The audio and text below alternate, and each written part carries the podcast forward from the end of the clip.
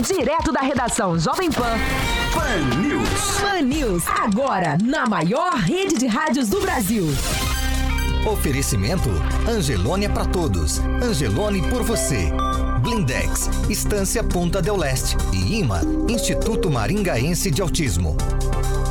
Olá, muito bom dia para você que nos acompanha aqui pela Jovem Pan Maringá 101,3, também pela Rede TV Paraná, que tem cobertura nas principais cidades do estado e ainda em nossas plataformas na internet, Facebook e YouTube, já estão liberados para você ouvinte participar com a gente, também rever os programas, você vai por lá, você tem a oportunidade de ver tudo que acontece nas edições aqui do Pan News.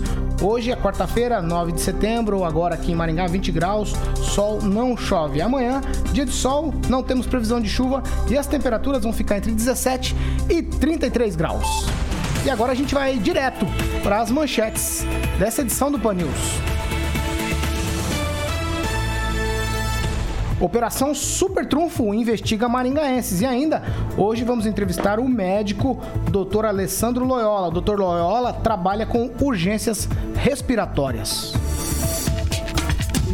Agora ficou ainda mais fácil assistir o seu programa preferido. Chegou o Panflix, a TV da Jovem Pan, de graça na internet, que reúne em um só lugar toda a programação para você ver e rever onde e quando quiser. Baixe agora na App Store ou no Google Play e curta o melhor do jornalismo, entretenimento e esporte no celular ou tablet. Panflix, assista onde estiver, na hora que quiser. 7 horas e 9 minutos. Repita. 7 e 9, Alexandre Martins Mota, Carioca, muito bom dia para você. Vamos iniciar falando o recado que precisa ser dado. A gente não usa máscaras porque nossos estu estúdios são sanitizados com Ozox. É, ozonioterapias, Paulo. E no estúdio sanitizado com Ozox que atinge uma área de 40 metros quadrados. Para quem tem crise de rinite, é uma ótima solução sinusite e também bronquite asmática, além de tirar ácaros, bactérias e vírus. Ozox é uma fonte de saúde no seu ambiente você pode ter um aí. Só falar com o Kiko Machado no telefone 99161 8889. 99161 8889, Paulo. 7 horas e 10 minutos. Repita. 7 e 10. A gente tem um recado agora para você, ouvinte, telespectador internauta, da Mônica Gani, porque hoje tem estreia Elas na Pan. A Mônica Gani vai trazer um recado para você sobre o programa de hoje que está imperdível. É isso aí, Paulo Caetano. Hoje nós temos convidadas incríveis: a doutora Carmen Cuenca, psicóloga, a Talita Ruda, a Bárbara Gannen e eu conduzindo um bate-papo incrível sobre a história da doutora Carmen e também sobre violência intrafamiliar. Imperdível está o programa toda quarta-feira, a partir das 13 horas, na Rede TV Paraná e após as 20 horas nas plataformas digitais Panflix. WhatsApp Jovem Pan é o 99909-1013. Você pode fazer como o Nico, o Anderson, o Marquinho, o Ederley, o Aníbal, o Danilo, o Gustavo, o Osvaldo, a Lisete, o William, a Janaína, o César, o Antônio, o Ricardo, a Célia, o Jair e o Sandro, todos eles participando com a gente. Eu começo dando bom dia para Josué Endo. Josué, muito bom dia. Bom dia, Paulo. Bom dia, Carioca. Bom dia, bancada. Bom dia, nosso eh, convidado Fernando Betete e o doutor Alessandro Loyola. Ângelo Rigon, muito bom dia. Bom dia a todos. Clóvis Pontes, muito bom dia. Bom dia, bom dia equipe Jovem Pan, doutor Alessandro Loyola, doutor, eh, doutor Fernando Betete, todos botando um cargo novo aí. E aqueles que nos ouvem e nos assistem aí pela internet, muito bom dia. Agnaldo Vieira, bom dia. Excelente quarta a todos. Agora sim, Fernando Tupan, blog do tupan.com.br com as informações do estado do Paraná e também da capital paranaense. Depois de férias, estávamos com saudade, hein, Fernando? Está de volta. Bom dia para você. Bom dia, Curitiba. Bom dia, Maringá e todo o Paraná. Foram umas férias merecidas dois dias, né? Afinal, ontem foi dia do padroeiro da cidade de Curitiba. Fernando Betete, nosso convidado já cadeira cativa aqui no Pan News, nosso parceiro aqui sempre para algumas questões de saúde. Fernando, muito bom dia. Bom dia a todos os ouvintes, internautas aí da Jovem Pan e bom dia também, doutor Loyola. Eu também quero dar bom dia para o doutor Loyola, que está com a gente por videoconferência. A gente vai tratar aqui de vários assuntos referentes aí, principalmente ao coronavírus, também à vacina. Doutor Loyola, muito bom dia para o senhor.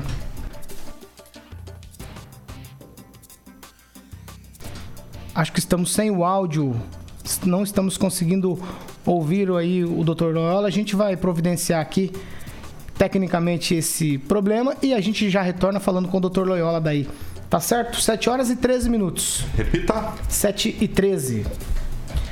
Vamos lá. Ontem, Maringá registrou 72 novos casos de coronavírus e mais uma morte pela doença. A vítima, uma mulher de 78 anos, papel e caneta na mão, Clóvis.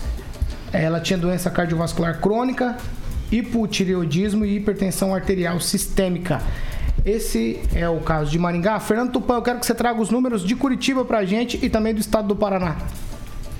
Olha, em Curitiba aqui foi, e também no Paraná, foi bastante devagar esse final de semana e até terça-feira. Nós tivemos final de semana de quatro dias. Então, muita gente que deve tabular os casos de coronavírus em todo o Paraná ficaram totalmente. Tá agora. Ficaram totalmente. Ficaram é, ficaram totalmente de férias. Então, aqui no Paraná, nessa terça-feira, a Secretaria de Saúde computou 1.389 casos e 38 óbitos. Agora o Paraná acumula 143.727 casos e 3.577 mortos. Curitiba teve seis apenas e a região metropolitana apenas duas. Mas os pacientes, o recordista Ontem foi Londrina com nove casos, seguido de Foz do Iguaçu com quatro, Cambé três, Arapongas dois e Toledo dois. Essa morte que você informou aí que teve em Maringá não foi tabulada pela Secretaria de Saúde do Paraná. É, mais uma vez esses números não batem, né, Fernando? Agora sim nós resolvemos o problema técnico aqui e eu vou dar bom dia para o doutor Alessandro Loyola. Doutor, muito bom dia, seja bem-vindo ao Pan News. Bom dia, pessoal. Tá pegando o áudio aí agora, tranquilo? Claro, doutor, muito bom. Ok, beleza. Bom dia a todo mundo. Eu tô me sentindo no episódio do Walton. tá certo. Vamos seguindo por aqui. Já a gente volta a conversar com o senhor agora, 7 horas e 15 minutos. Repita. 7 e 15.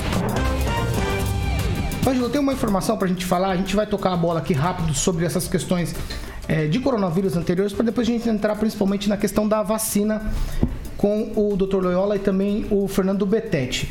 É, o protocolo do, do pessoal do Tribunal Eleitoral saiu e é, não sei se vai resolver muita coisa, mas o TSE recomenda que o eleitor leve sua própria caneta, vai ser obrigatório máscaras e álcool em gel. O mesmo protocolo que está sendo feito aí quase que em todos os lugares, não são todos os lugares que estão mantendo isso não. Será que isso resolve alguma coisa? Eu particularmente acho que isso resolve. O fato de, de máscara já é um bom, é um bom negócio. Se levar a caneta, então, é, não acredito que você vai ter empecilho.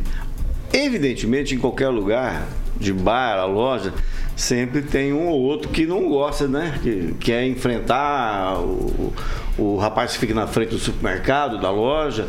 E, mas ninguém vai sair de casa no dia da eleição para não cumprir as regras. Né? Acredito que encrenca não vai ter. Até agora as encrencas eram entre cabos eleitorais, que se, é, se encontravam nas ruas, que você não pode fazer muito perto.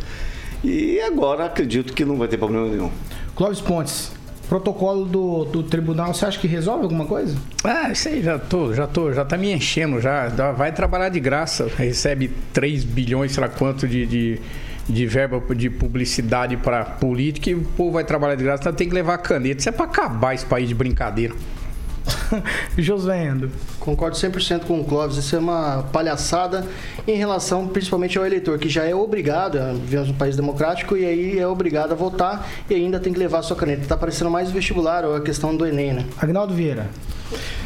Os dois aqui reclamam, mas no dia vão levar caneta, vão de máscara, vão passar álcool em gel e vão votar ainda nos trouxas que, que fizeram essa lei ainda. Mas garanto que eu não e vou assim, é, e assim caminha a humanidade. Mas eu antes de votar, eu vou dar uma olhadinha boa no voto para perder menos. Mas vai é. votar lá e, mas vou vai perder levar, menos. E vai levar a caneta ainda. Eu vou, eu vou perguntar pro Fernando Betete. Votar levar uma Fernando bomba. Betete, a tua experiência resolve alguma coisa esse protocolo já aí é, chegaram a um consenso, o TSE chegou a um consenso que esse protocolo que está sendo adotado hoje na grande maioria dos lugares é o protocolo que vai ser adotado para as eleições. Isso resolve alguma coisa nesse momento? Para eu não ser preso, eu vou seguir a lei. Mas que eu não resolve, não resolve. Daqui a pouco a gente pode até perguntar isso para o médico. Já existem evidências científicas que isso daí é um, uma cortina de fumaça. Mas para não ser preso, a gente cumpre a legislação. Fernando Tupan, o que você acha disso? Vai votar? Vai levar a máscarazinha e a caneta para votar ou não vai? A caneta acho que eu não vou levar, mas a máscara, luvas de plástico e o escudo, você pode ter certeza que eu vou, entendeu? Que a máscara, é bom lembrar que a máscara não protege totalmente, é em torno de 60% apenas. Então sempre sobra aquele, aquela gotícula no teu olho. Então o escudo resolve bastante e vem sendo obrigado em algumas cidades dos Estados Unidos que eu quero relembrar novamente. Eu não vou perder a oportunidade. Eu tô com o doutor Alessandro Loyola, que sabe muito do assunto. Doutor, esse protocolo inventado, não digo inventado, né? Determinado aí pelo Tribunal Superior Eleitoral, é o mesmo protocolo. Já repeti isso aqui três ou quatro vezes hoje. É o mesmíssimo protocolo que a gente está adotando para supermercados, para lojas. Resolve alguma coisa no dia da votação? Para as pessoas que sofrem de transtorno de ansiedade ou síndrome do pânico, talvez resolva. Cientificamente, isso é um lixo. Uh, eu, não, eu, odeio esse negócio que estou falando aqui com o médico, porque esse, esse lance de falácia da autoridade é uma das coisas mais ridículas que tem nesse planeta. Mas a gente pode apelar para uma coisa simples que qualquer pessoa entende, que é chamada lógica. Em 2013, 9 milhões de pessoas tiveram tuberculose. 9 milhões. E 1 milhão e 500 mil pessoas morreram por causa de tuberculose, que dá uma taxa de mortalidade de mais ou menos 16%. Agora, em 2020, a gente teve no mundo inteiro 27,5 milhões de casos confirmados de Covid, com 897 mil mortos, o que dá uma taxa de mortalidade aí de 3% ou menos. Em 2013, nenhum lockdown, nenhuma máscara, com uma doença respiratória, infecto-contagiosa, que matava 16% das pessoas. A gente não fez absolutamente coisa alguma.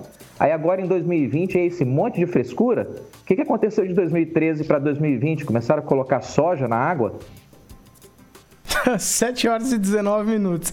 Ai, meu Tô vendo que o negócio vai ser bom aqui hoje. O que, que você acha, Clóvis? Fala pra mim. Não, não, eu, eu concordo com o doutor e vou numa linha. Nós falamos ontem sobre a Argentina, certo? Sobre os números da Argentina. A Argentina, lockdown completo, botou 58% de gente abaixo da linha da pobreza, 52% do comércio todo fechado, talvez não reabra mais, inflação de 55% ao ano, imprimindo dinheiro de balde, tem 10.684 mortes, o que daria hoje, em relação ao Brasil, que tem 310 mortes, comparando o total de população, 1.242 mortes por dia, se for comparar por número de população, quatro vezes mais que o Brasil.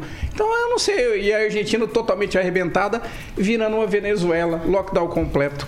Agnaldo Vieira, eu só não entendo, por exemplo, o doutor Lola deu aqui informações, e aí existe até na classe médica divergência sobre isso. Eu vejo médicos falando o contrário disso. E aí, é, o que, que você acha disso tudo aí? Não, bem lembrado, né? Eu acho que não existe uma autoridade que possa falar esse é o caminho certo, isso eu fiz certo, né? Desde autoridades é, médicas e autoridades políticas, né? A divergência sobre a Covid ainda é muito grande. Então, cada um com seu conhecimento, né? E vai por uma linha é, defendendo aquela tese em virtude de, do, do que já é, passou, do que já estudou, do que já convergiu com tudo isso que está acontecendo. Mas as divergências é, são grandes e uh, talvez a única coisa que todos queiram é justamente é sair disso e achar, é, acho que todo mundo é unânime, pelo menos na questão da, da vacina em termos, né? Porque aí a vacina a gente entra em outra discussão. Já a gente vai entrar de qual, assunto. De qual é a melhor, é, a de qual ou é a pior, na verdade. Já, já. 7 horas e 21 minutos. Repita. 7 e 21. Eu vou chamar o nosso repórter Roberto Lima, porque tem uma operação super trunfa. Ela cumpriu mandados judiciais aqui em Maringá. A operação investiga suspeitos de contrabando de carros de luxo. Roberto, muito bom dia. Muito bom dia, Paulo Caetano, equipe ouvinte da Rádio Jovem Pan.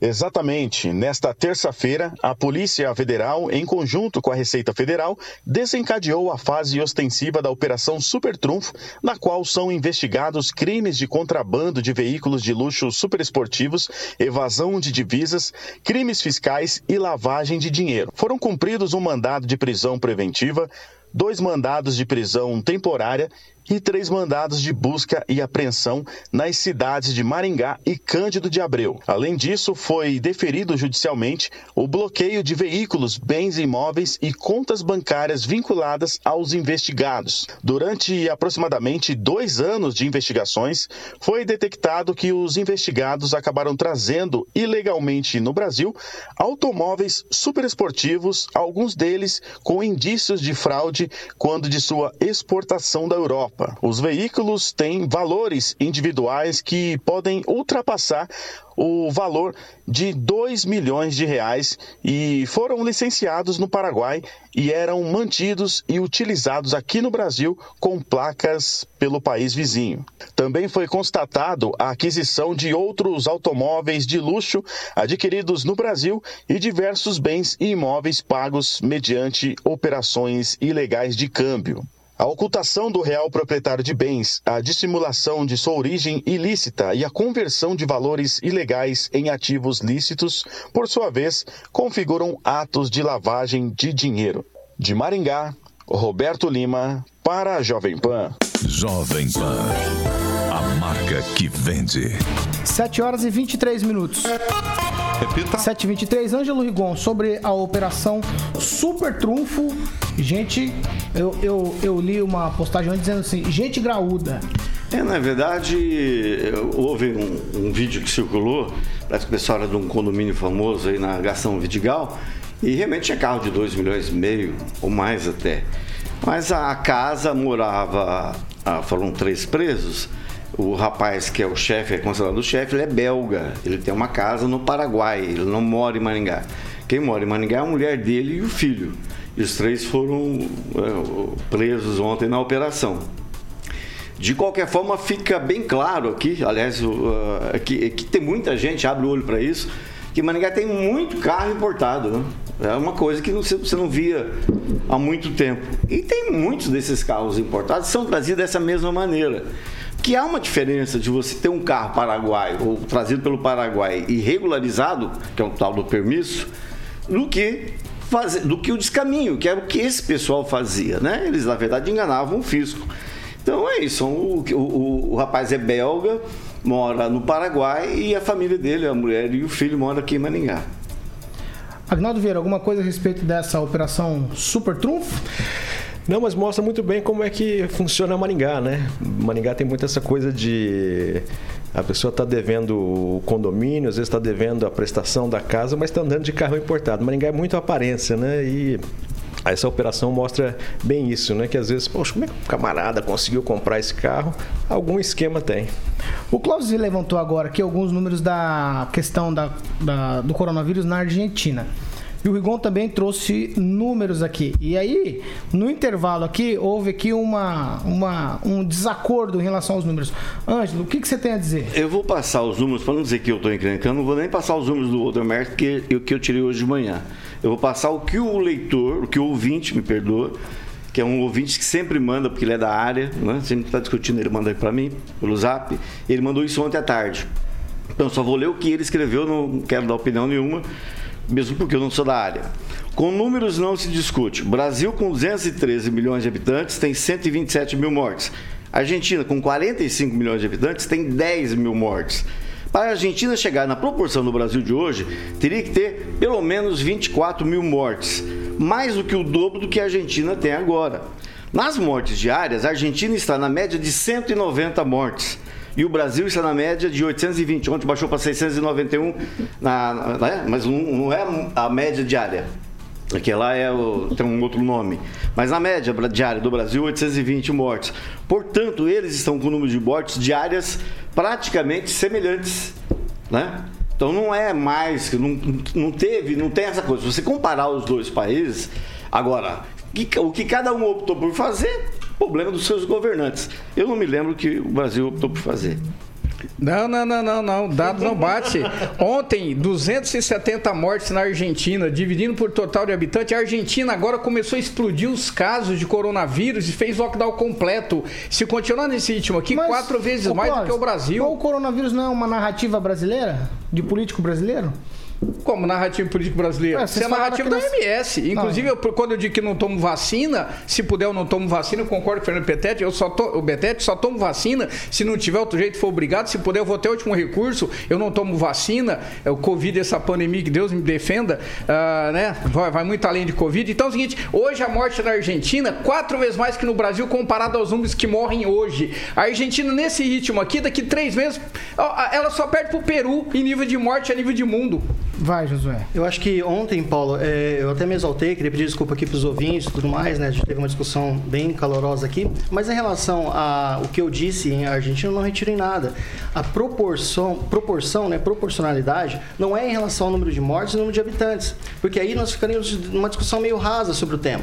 Temos que analisar a questão do lockdown. Lá nós estamos passando de cinco meses, né? Aí passou de cinco meses de lockdown na Argentina. O presidente argentino dizia que o Brasil e a Suíça teria no final de tudo é, queda na economia, uma quebra econômica devido ao vírus. E eles também teriam uma queda econômica, mas eles não teriam vítimas. Então, a questão da proporcionalidade, Paulo, esconde aí uma questão de ideologia, que é essa questão de narrativa que nós temos aqui no Brasil. E que é a coisa que eu sempre falo, Paulo. Então, as decisões tomadas sobre lockdown e tudo mais, elas eh, têm, remetem aí um fundo de segundas intenções de governantes. Até porque a gente sempre fala aqui sobre os, os, os mortos e sempre eleva aqui né, a discussão, eleva do normal, sai da mediocridade, vamos dizer assim, né, de certa forma, colocando aí as doenças que as pessoas têm, pelo menos aqui na cidade. E na maioria dos casos, sempre tem comorbidades, sempre tem ou hipertensão, ou diabetes, ou ambos, e alta idade. Em nenhum momento nós vemos os governantes tomando decisões para esse grupo. O que vemos é sim uma busca incessante pela vacina para compensar aí as decisões tomadas de errado. A vacina vai salvar, Paulo, não as pessoas, mas vai salvar de fato as decisões erradas tomadas por todo mundo. Vai salvar os políticos de modo geral. 7 horas e 29 minutos. Repita. 7 e 29 Vamos tomar um café? O momento Millennium Coffee. A gente vai tomar um cafezinho, carioca. E depois a gente já volta aqui com a, com a entrevista com o doutor Alessandro Loyola, que já está aqui com a gente, já participou, inclusive. Vamos lá, Carioca. Momento Millennium Coffee. Muito bem, o Fernando também já está tomando o seu cafezinho ali da Millennium Coffee, que é adoçado. Exatamente, adoçado com low suca, porque com low suca, Paulo, você pode ser saudável sem deixar de consumir o que te faz feliz. Você pode também trocar o açúcar convencional pelo açúcar magro fit, que não altera o sabor de suas bebidas e nem receitas, tá bom? E magro fit ele te ajuda também a consumir cinco vezes menos açúcar, Paulo. 7 e meia. Repita. 7 horas e 30 minutos. Como o Josué acabou de falar aqui, ontem nós tivemos um debate acalorado aqui sobre questões de vacina, essa questão da, da doença na Argentina, coronavírus e todas essas coisas que, parafraseando o Clóvis Pontes, é uma confusão só, é o vírus da discórdia, é um assunto que a gente não chega, a gente roda, roda e não chega a lugar nenhum, a gente vê as coisas acontecendo, a gente não sabe de fato o que é verdade, o que é mentira. E hoje o nosso convidado aqui é o médico, Dr. Alessandro Loyola, ele que trabalha com urgências respiratórias no litoral, no, no litoral norte do estado de São Paulo. Ele está no combate à Covid desde o início da pandemia, ali no front mesmo, atendendo a pacientes. Ele é graduado pela Escola de Medicina da Santa Casa de Misericórdia de Vitória, especialista em cirurgia geral do aparelho digestivo pela Santa Casa de Belo Horizonte e Fundação Lucas Machado. Ele atua nas áreas de medicina interna e saúde da família. Eu já dei bom dia para o Dr. Loyola, mas eu quero novamente dar bom dia e dizer que ele é muito bem-vindo aqui no Pan News. Gratidão aí à equipe. Vamos lá descascar esse abacaxi. Com a gente também o Fernando Betete, que já é nosso convidado. Fernando, eu vou te dar a oportunidade, como você fez essa ponte com o Dr. Leola, pra gente bater esse papo, vou te dar a oportunidade de iniciar fazendo as perguntas aí. Pode ficar à vontade. Ok, obrigado a todos. Bom, eu sou um ouvinte aqui da Pan News, né? E ontem eu estava observando aí a discussão acalorada sobre vacinas. E aí comentei aí com, com o Paulo Caetano a importância de termos uma pessoa é, que possa nos ajudar a entender como que é feito esse processo da vacina, né? Então, para a gente ser bem objetivo, doutor Loyola, quais são as etapas necessárias para que uma vacina chegue ao cidadão, chegue ao mercado? Gostaria que o senhor respondesse essa pergunta e já fazendo uma comparação com as vacinas tradicionais, que eu sei que inclusive o senhor recomenda. Sim. A gente sempre, eu sempre comento em todas as entrevistas que um dos problemas, um dos graves problemas que essa pandemia trouxe é o fato da má ciência estar detonando a boa ciência. Existe uma boa ciência que deu para vocês aí o próprio rádio, que deu energia elétrica, deu resistência no chuveiro e deu vacinas que funcionam. Existe uma boa ciência. O que está sendo feito com o Covid é uma má ciência, nível burrice esquizofrênica. Existem boas vacinas, tétano, febre amarela, é, a, a, BCG, o bacilo de Calmette-Guerin para tuberculose, a, Salkin, Sabin, existem várias vacinas que são boas, são seguras e eficazes. Só que o desenvolvimento de uma vacina ele leva tempo. Primeiro, se eu quero vender uma vacina para alguém, para um, governo, eu vou precisar da autorização dos, das, dos organismos fiscalizadores, das agências. No caso dos Estados Unidos, por exemplo, é o FDA, a Federal Drug Administration. Eu primeiro vou ter que fazer alguns testes em laboratório com essa vacina, fazer teste em tubo de ensaio, fazer testes em alguns animais, rato, é, porquinho da Índia, chimpanzé. Depois que eu tiver os dados preliminares, eu vou apresentar esses dados para a FDA para poder conseguir a liberação para testes em humanos. Então, a parte do desenvolvimento laboratorial que antecede o teste humano, ele já leva algum tempo. Se a FDA achar que os meus dados são sólidos, ele vai me autorizar a iniciar a escadinha de testes clínicos em humanos, que são três fases.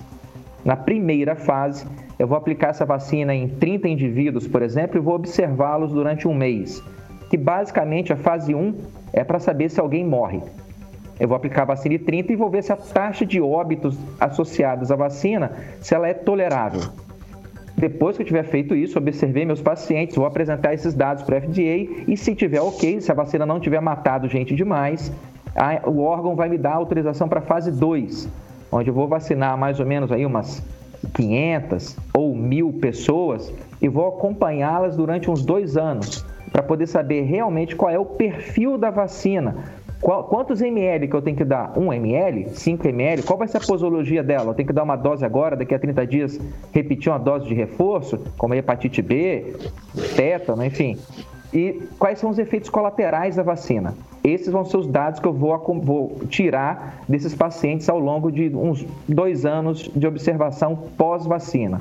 Se os dados forem ok, mostrarem segurança eficácia, se eu tiver descrito bem como é que é a posologia da vacina, eu vou apresentar isso para o órgão fiscalizador e vai me dar autorização agora sim para que eu vá para a fase 3 de estudos. Onde que eu posso fazer? Eu vou vacinar Maringá e não vou vacinar Londrina. E vou acompanhar durante 3 ou 5 anos a incidência da doença em Maringá e em Londrina. O que eu espero é o quê? Que a incidência em Maringá seja muito inferior, já que a população foi vacinada, à incidência da doença em Londrina.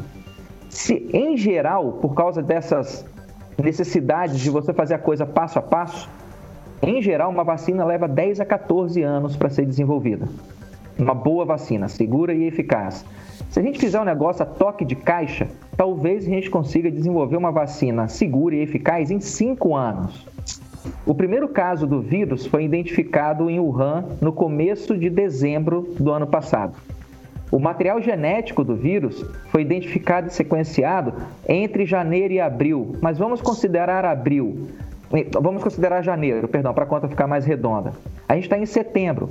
Vacinas levam 10 a 14 anos para serem desenvolvidas. A toque de caixa, talvez você consiga fazer isso em 5, e os caras conseguiram fazer uma vacina segura e eficaz em oito meses, a vacina da China já mostrou que não consegue imunizar idosos, que respondem por 73,6% das mortes por Covid. Ou seja, uma vacina que não protege 73% das pessoas com risco de morrer, ela não presta para muita coisa. Né? Essa foi a vacina da China. E a vacina de Oxford teve que ser suspensa, porque pelo menos parece que os caras estão fazendo a coisa dentro de um protocolo, porque teve um paciente que teve um efeito colateral na, na ante, ontem ou anteontem. Ou seja, ela está na fase 1, vou aplicar a vacina, vou ver quem morre, e um cara passou mal. Ou seja, interrompa os testes até você avaliar qual foi esse efeito colateral direitinho. Não tem salto, a, a natureza não dá salto, a coisa é um processo, é um processo. Mas muito mais do que a gente ficar perguntando se vacina, se a gente vai ter uma vacina, né? Quando que a gente vai ter uma vacina? A pergunta correta a ser feita é se nós precisamos de uma vacina. E não, a gente não precisa de vacina para isso. Fernando Tupan.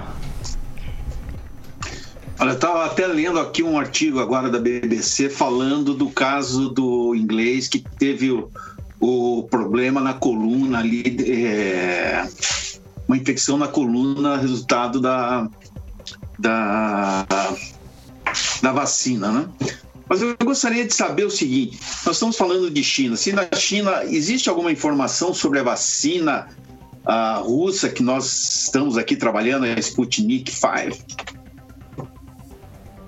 Não, dados de, pelo menos que eu tenha recebido, eu participo de vários grupos no WhatsApp focados só em Covid, que eu tenha recebido dados mais recentes da vacina da, da Rússia, ainda não. Existem 140 vacinas sendo estudadas neste momento em etapas diversas de, de análise.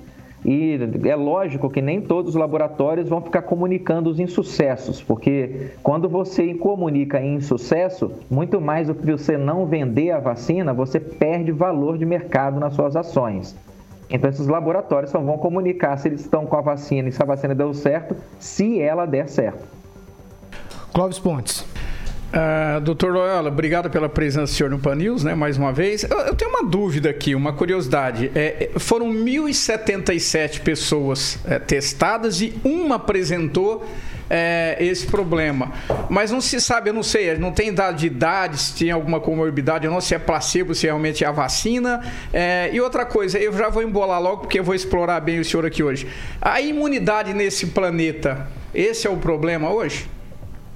Não. Não, não é. O problema do planeta hoje em dia chama burrice. Vai, José, já que você riu, José. Vai, Não, José. É, bom dia, bom dia, doutor Loyola e tudo mais. É, é um prazer estar falando com o senhor. Eu queria fazer uma pergunta relativa à doença, né, que nós estamos enfrentando aqui na nossa cidade, doutor. Nós fechamos por duas semanas, né? Nós tínhamos um problema de dengue muito, muito grande aqui na cidade e tudo mais. O prefeito fechou por duas semanas no começo e depois ah, acabou que ninguém respeita, né, a quarentena e tudo mais. É, é na cidade, não só na cidade, mas no Brasil. Eu queria fazer uma pergunta bem direta para o senhor. O que o senhor pensa a respeito sobre a quarentena? Nós acabamos de discutir aqui a questão da Argentina, que já está a quarentena aí já faz mais de cinco meses, né? O que o senhor senhor pensa? O senhor pensa que a ligação entre é, a quarentena, o lockdown, né, e a doença, há algum benefício da quarentena? Ou, na verdade, isso é, só camufla ou só piora o quadro dos pacientes? Já que o senhor tem uma experiência, não vou dizer questão de especialidade, mas sim uma experiência no assunto. O senhor pode nos é, dar a luz nessa grande né, dúvida que nós temos aqui? Ótimo, vou conduzir seu raciocínio. Para que, que você acha que funciona a quarentena ou lockdown? Qual é o objetivo? Olha, minha opinião é que o objetivo da quarentena é meramente é, uma narrativa, uma questão política, Sim. né? É uma Sim. questão política para infringir ao cidadão algo que ele não, não quer. Então, assim como, por exemplo, a obrigatoriedade dessa é, da, da, vacinação. Eu acho que é uma questão é, que infringe né, o direito individual e que, de alguma maneira, o cidadão ele deveria se manifestar. O que eu estou vendo, né, através, tanto através do governo, que eu faço críticas ao governo também, mas que nós ficamos imunes.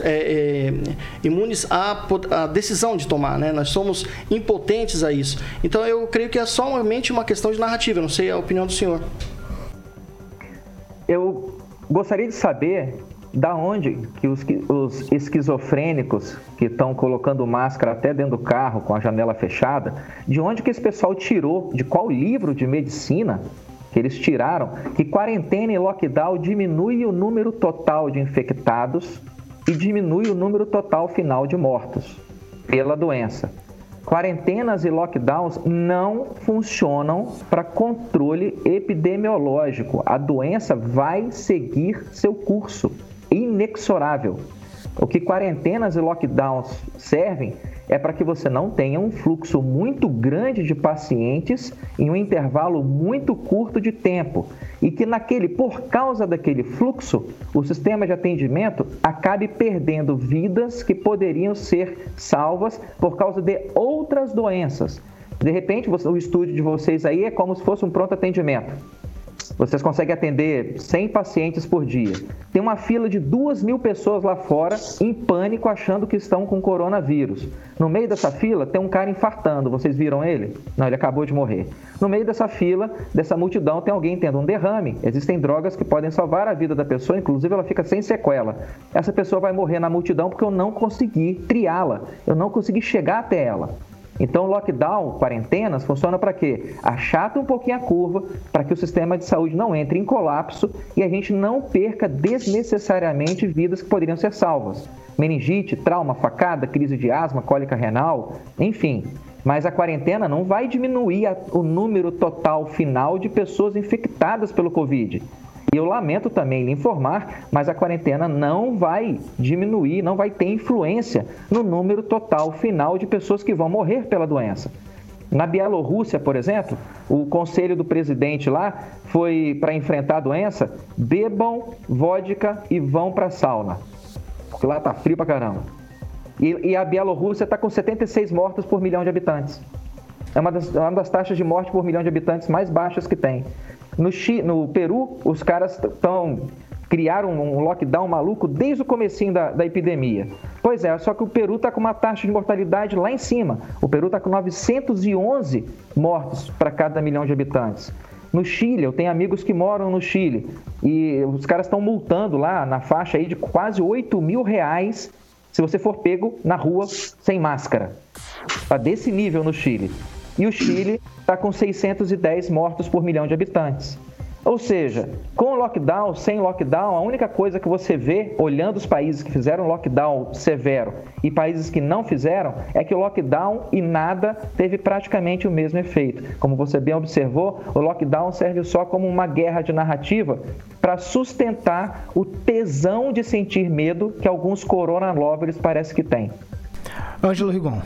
É, o senhor falou agora há pouco em vacina, e Oxford, que seria a vacina que o governo oficialmente apoia através da Fiocruz, é, suspendeu os testes no Brasil. Eu queria que o senhor analisasse isso, se isso é comum, é normal. Lembra que eu falei das três fases? Fase 1, fase 2, fase 3? Fase 1, eu vou aplicar a vacina em um monte de pessoas e vou ver quem morre. Se eu achar que a taxa de mortalidade ou complicação está elevada, eu suspendo os testes. É, eu acho incrível porque algumas pessoas parece que só estão descobri descobrindo que existem micro-organismos infectantes que causam doença só agora. Eu tô com. De novo, não quero apelar para falar de autoridade, não, mas eu já tô com mais de 20 anos de estrada em medicina. A gente já teve epidemia de HIV, já teve epidemia de gripe suína, gripe aviária, meningite, dengue, febre amarela. No começo da, do, no final dos anos no final dos anos 80, começo dos anos 90, a gente teve a doença de Creutzfeldt-Jakob, que era causada por prions, né? o pessoal chamava doença da vaca louca. E parece que o brasileiro só agora ele foi se dar conta do negócio que Luiz Pasteur descobriu tem muito tempo. Você acha que seu leite chama pasteurizado por causa de quê? Pasteurizar é matar as bactérias que estão no leite, rapaz. Agora que você foi descobrir que existem agentes infectantes e fica se falando aí do número de mortos, a gente tem uma doença que eu sempre traço um paralelo com, com, a, com o Covid, que é a tuberculose. É uma doença infecto-contagiosa, causa, ela pode pegar vários órgãos, pode dar tuberculose no intestino, na pele, nos ossos, mas ela é essencialmente uma doença pulmonar. A maior parte dos casos de tuberculose são no pulmão. Tu... Saúde, ó, ainda bem que a gente está aqui na tela, não tem problema não. Só que, e, e a tuberculose, se você não tratar, ela mata 45% das pessoas. A tuberculose é uma doença para a qual a gente já conhece, ela é milenar, a gente já tem um esquema terapêutico bem reconhecido de medicamentos que a gente já sabe como é que funciona, estudo duplo cego, randomizado, multicêntrico, placebo controlado. O tratamento medicamentoso da tuberculose está sedimentado. Existe uma vacina que a gente usa há anos, é bacilo de Calmette-Guerin, é o BCG. Então a tuberculose tem vacina, a tuberculose tem remédios e a tuberculose todo ano mata mais de 1 milhão e 500 mil pessoas. 1 milhão e 100 a 1 milhão e 500 mil. A tuberculose todo ano, você pegar, tem dados no PubMed, no Medline, tem dados da tuberculose de 1999. Vai lá, vai lá, não. Que para essa geração agora, 99 é quase jurássico, né? Para os millennials, 99, nossa, é antes do começo do século. Você vai lá para 99, pega dados, em 99 morreram 1 milhão e 600 mil pessoas por tuberculose. Em 2013 morreram 1 milhão e 500 mil. Ah, em 2017 morreram 1 milhão 100, 1 milhão e 190 mil pessoas por tuberculose.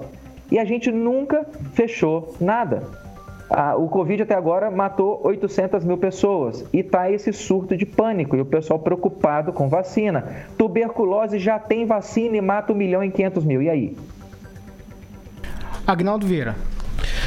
É muito bom, doutor Loyola falando, a sua oratória é bem simplificada, né? Às vezes nós entrevistamos algumas pessoas aqui, principalmente na área médica, e você entra e sai sem saber o que, que foi é, falado. E ele fala com uma clareza e uma rapidez muito interessante. Doutor Loyola, a minha pergunta seria o seguinte: se o senhor fosse o presidente da OMS ou pudesse determinar o que poderia ser feito é, para combater o coronavírus, a Covid. Quais seriam, é, de uma forma geral, é, as determinações que o senhor daria? E se por acaso cada país tem a sua peculiaridade? Se cada país não pode ser implementada a mesma regra? Então, o que foi feito na Europa pode não ser aplicado na América do Sul, por exemplo? Sim, está uh, tendo uma epidemia de ataques de urso no Canadá. Aí eu vou instituir como lei no Brasil que todo mundo tem que andar com spray de pimenta para evitar ataques de urso. E quanto ao pessoal que vem aqui e fala complicado, deixa eu te falar: se você não consegue explicar uma coisa complexa em termos simples, você não entendeu isso o suficiente ainda. Quanto ao presidente da OMS, se eu fosse ele, eu mandava alguém pendurar minha cabeça numa corda. Ele é um criminoso, deveria ser julgado por um tribunal de Nuremberg. Tá certo. Eu vou, eu vou, eu vou emendar uma pergunta aqui. O, o senhor falou, doutor, de mais de 140 vacinas, é aproximadamente 140 vacinas, mas nenhuma delas passou por aquele processo dos 10 anos, aí para simplificar 5 anos que o senhor falou. Todas elas, então, colocando nesse pacote, todas elas são falaciosas. Eu não digo se, se eu não estou falando que são vacinas que não funcionam. Eu digo que não tem como você fazer uma análise, um pool de pacientes e acompanhá-lo durante um determinado tempo, se esse tempo não passou. É como uma pessoa falar com você que vai produzir um bebê saudável em três meses, bebê humano. O outro fala que não, eu consigo fazer esse bebê humano em dois meses eu vou responder para esses dois imbecis que eles podem tentar fazer o que quiser, mas na nossa espécie, um bebê humano saudável, em geral, leva 40 semanas, que é em torno de nove meses. Você pode fazer o que você quiser, mas você não vai conseguir produzir um bebê humano saudável em dois meses.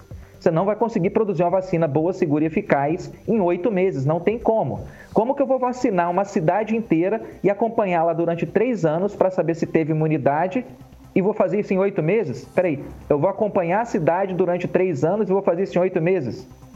Qual a parte da matemática que o anencéfalo não conseguiu juntar as pontinhas ainda? O cara tem dois honores, tic-tac, eles não se conhecem, né?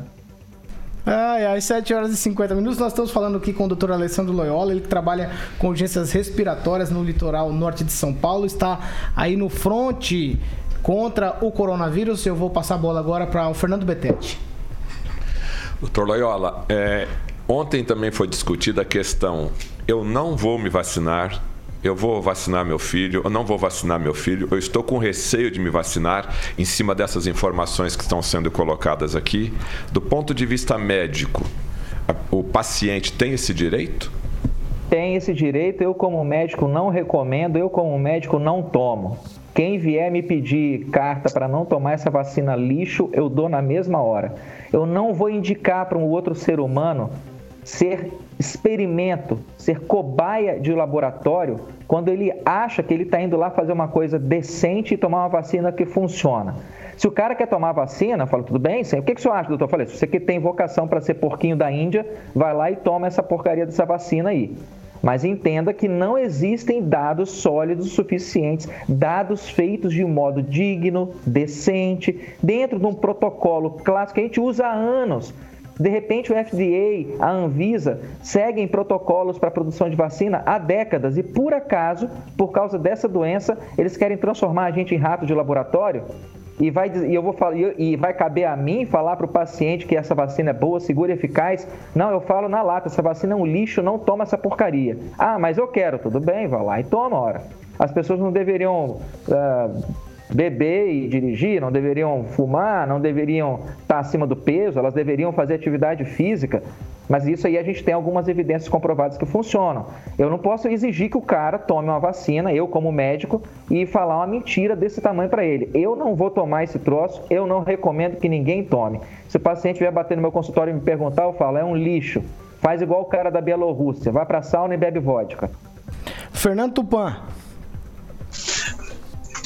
Bem, eu estou até impressionado, eu concordo com várias coisas é, que o doutor vem falando aqui e vejo o seguinte, o, se você, tipo, eu comparei muito para me basear nas, nas histórias dos óbitos da, do coronavírus com a gripe espanhola. Fui atrás e busquei uma, uma literatura até bastante vaga aqui que nós naquela época aqui Curitiba não tinha um, um, estudo perfeito assim estava iniciando no, nesse processo. Mas eu vi, eu vi que foi mais ou menos 3 a 4% é, de mortes aqui na cidade.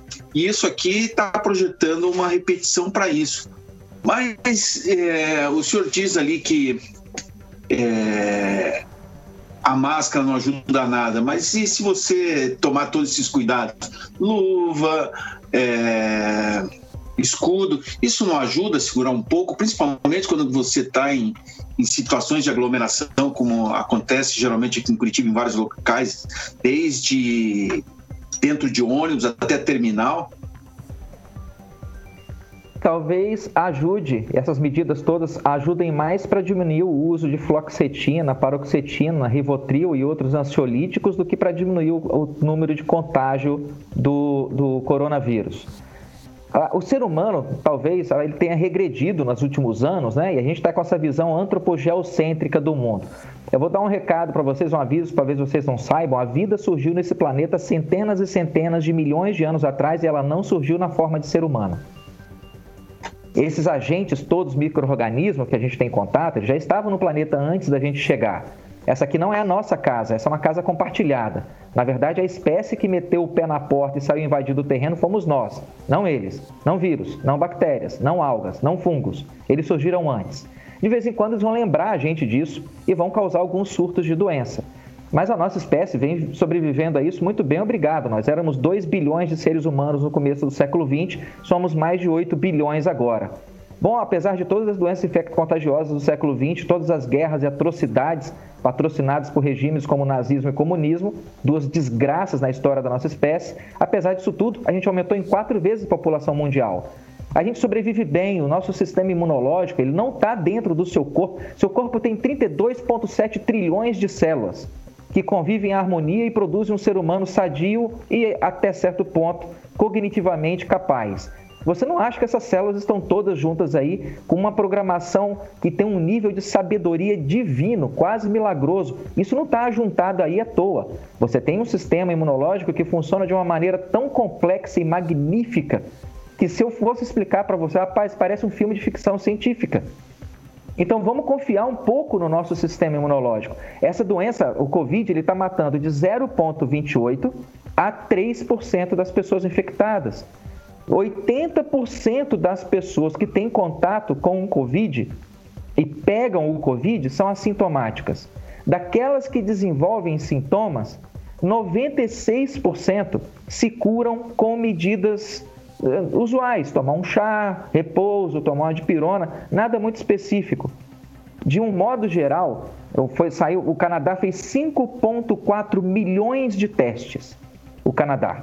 Saiu uma pesquisa agora excelente deles, uma tabela do Ministério da Saúde do Canadá. Os caras fizeram 5,4 milhões de testes. Sabe qual é a chance que você tem de morrer de Covid no Canadá? 0,02%. A chance de você não morrer de Covid no Canadá é 99,97% no meio da pandemia. Por que, que eu preciso de uma vacina feita às pressas, sem perfil de segurança adequado, sem perfil de eficácia adequado, se a minha chance de não morrer na doença é 99,97%? Não faz sentido. Todo esse pânico não faz sentido.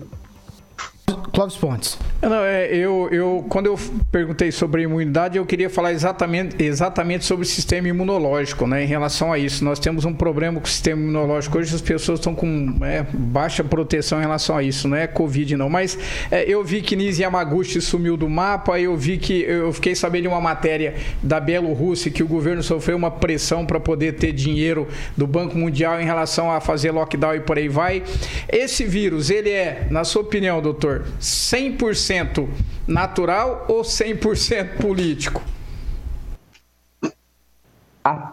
O vírus, o vírus, eu não vou entrar em teoria conspiratória não, mas o vírus existe, ele causa doença, a doença é potencialmente letal.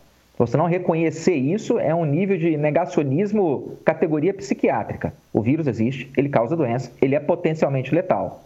Assim como a azeitona existe, a azeitona pode te engasgar, você se engasgar com a azeitona é potencialmente letal. A gente não pode negar isso, mas a gente tem que dimensionar corretamente, com sabedoria, com inteligência, a questão do vírus.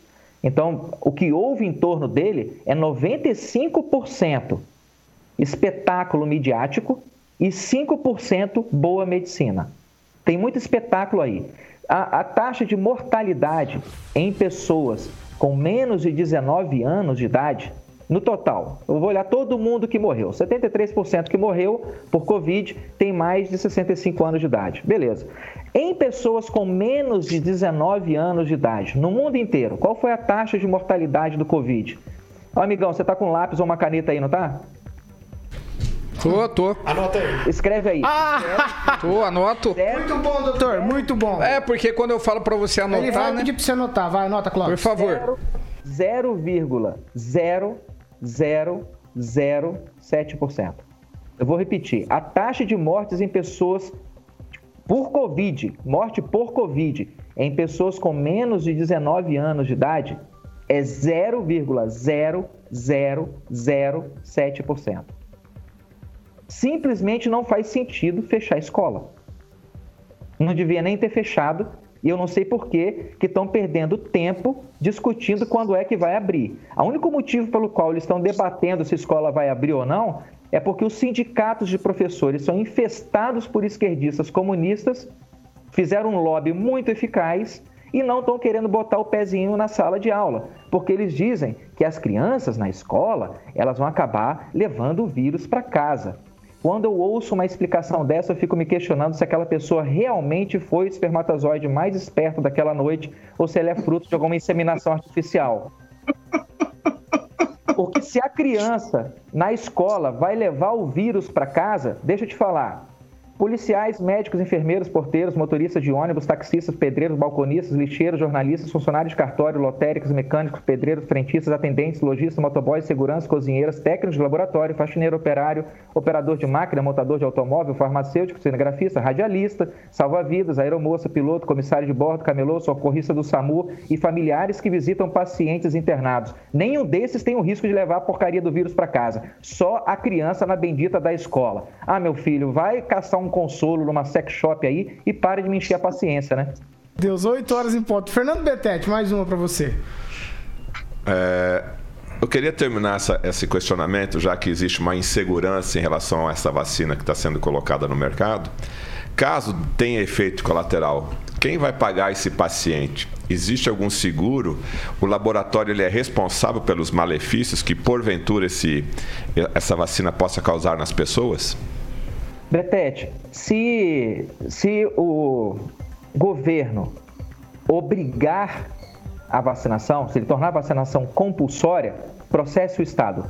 Processe o CPF do seu secretário de saúde, se você tiver algum efeito colateral. Processe o CPF do ministro da Saúde, se eles tornarem a vacina obrigatória.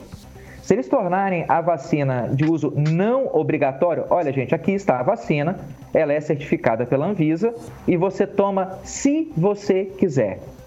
Aí, se você tiver algum efeito colateral, processo laboratório. Tudo vai ter a ver com quem vai tornar essa vacina obrigatória ou não. Tá certo, mais alguém? Eu só gostaria de, de fazer uma Rigon.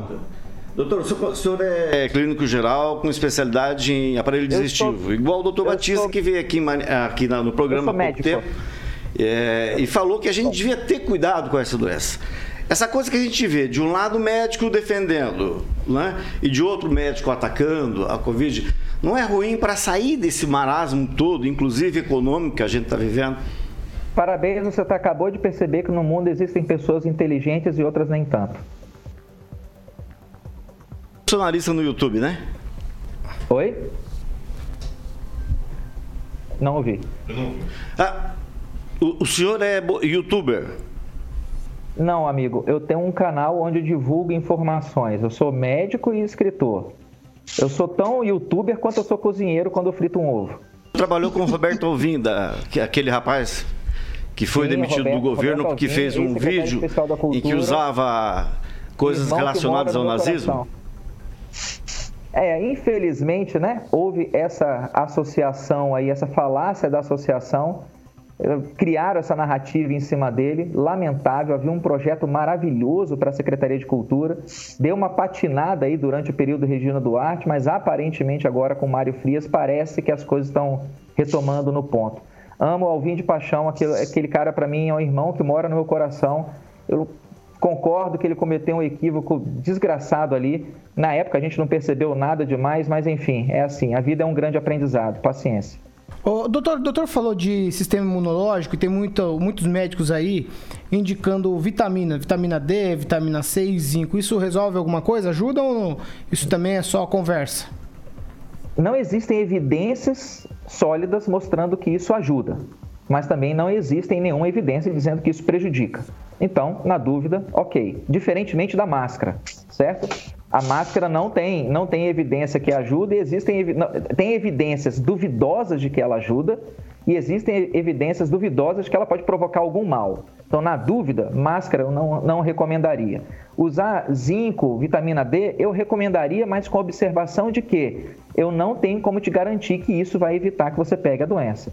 O que a gente tem de concreto hoje em dia é: se você tiver sintomas, o mais rápido possível, procure atendimento médico e exija do médico, se você tiver um diagnóstico compatível com Covid, exija do seu médico que ele te passe hidroxicloroquina, azitromicina e ivermectina. Já saiu, tem vários estudos, tem estudo sistemático feito na Bélgica, com mais de mil pacientes, nos Estados Unidos com mais de mil pacientes, na Itália com mil, mais de mil pacientes. Recentemente saiu uma revisão sistemática da literatura sensacional. Debater hoje em dia se hidroxicloroquina funciona ou não é como você se colocar contra a força da gravidade. Você pode até discordar da força da gravidade, mas deixa eu te avisar, ela vai ter consequências para você. Você pode até discordar que você não quer tomar hidroxicloroquina, mas se você tiver com um Covid, essa convicção dogmática sua, ideológica, ela vai ter consequências para você e não são muito boas. O uso precoce de hidroxicloroquina entre o primeiro e o terceiro dia de doença está associado a quase 100% de sobrevida. E quando faço uso tardio, essa sobrevida cai para 70%.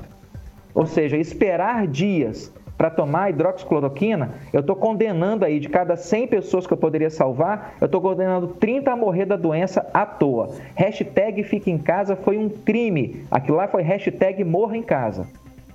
Josué, para a gente encerrar, mais uma. É, doutor, é, parabéns tá, pela, pelo seu posicionamento, é um posicionamento corajoso e eu admiro isso, até porque eu tenho o mesmo posicionamento e eu sou criticado o tempo todo. Olha só, doutor, a, a pergunta que eu ia fazer para o senhor é o seguinte: nós temos é, que separar, meu ponto de vista, pessoas que morreram com Covid e de Covid. Né? Nós temos aí a, a, a algumas pesquisas que são absurdos.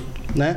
Porém, é, juridicamente, como o doutor falou, né, que aí se não, não receitaria, eu procurei na legislação algumas coisas Olha, eu tenho. Eu fiquei decepcionado em relação ao direito, e eu trabalho nessa área, que ah, em, tentando achar alguma saída né, da, da, da, em relação a essa obrigatoriedade da vacina. Infelizmente foi sancionada. E a dali para frente, aí já há critério de lei. Né? Então eu fico realmente decepcionado quanto a isso.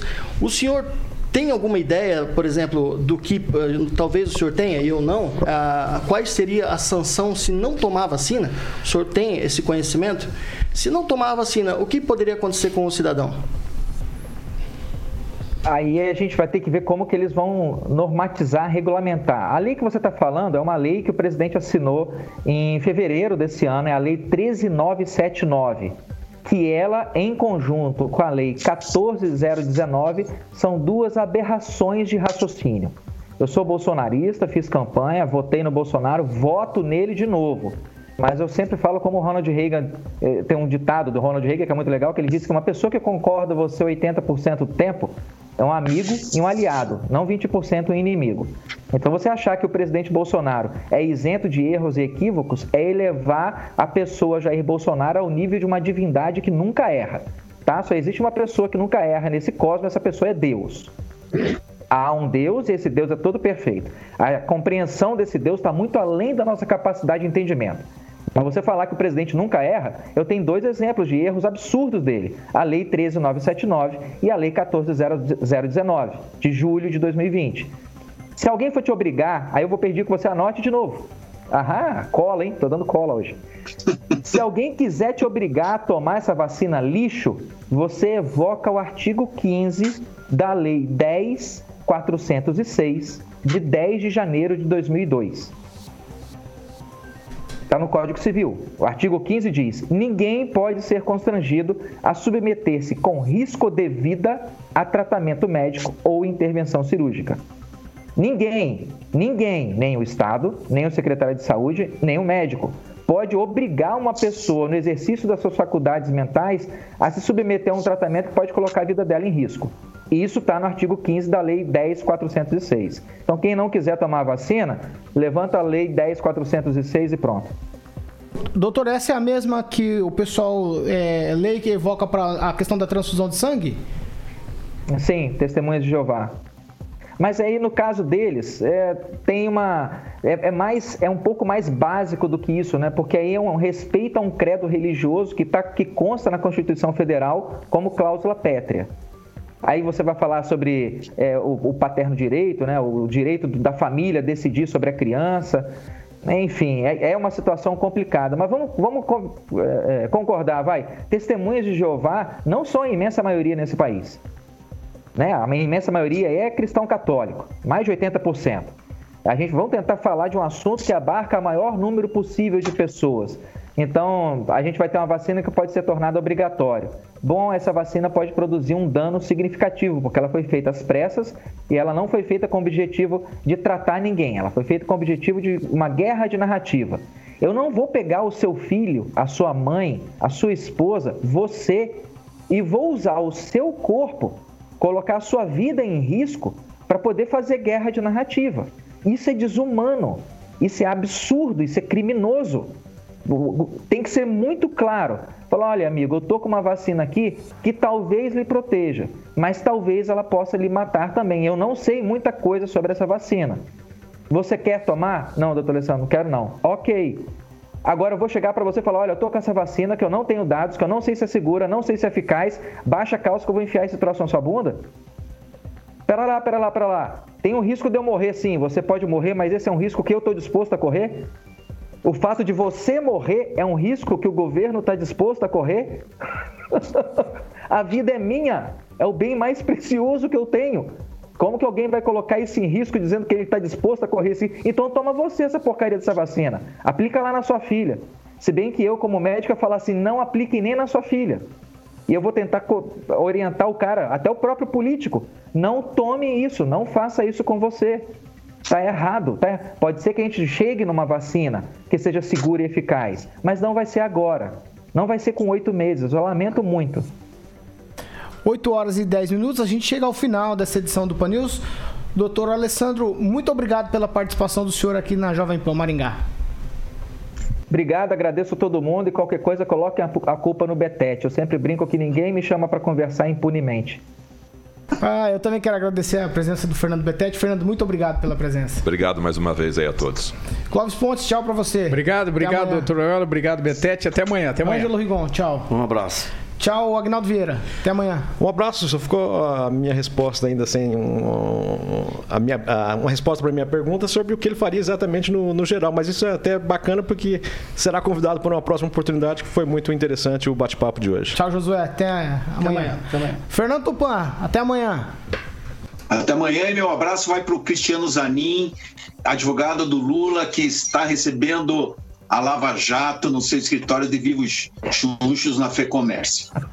É, a gente chega ao final dessa edição do Pan News. Você, ouvinte, continua com a gente pelas nossas plataformas na internet, Facebook, YouTube, você participa com a gente. Também pelo WhatsApp Jovem Pan, você manda pra cá tua opinião. É isso aí, 99909-1013. Essa aqui é a Jovem Pan Maringá, a rádio que virou TV e tem cobertura e alcance para 4 milhões de ouvintes.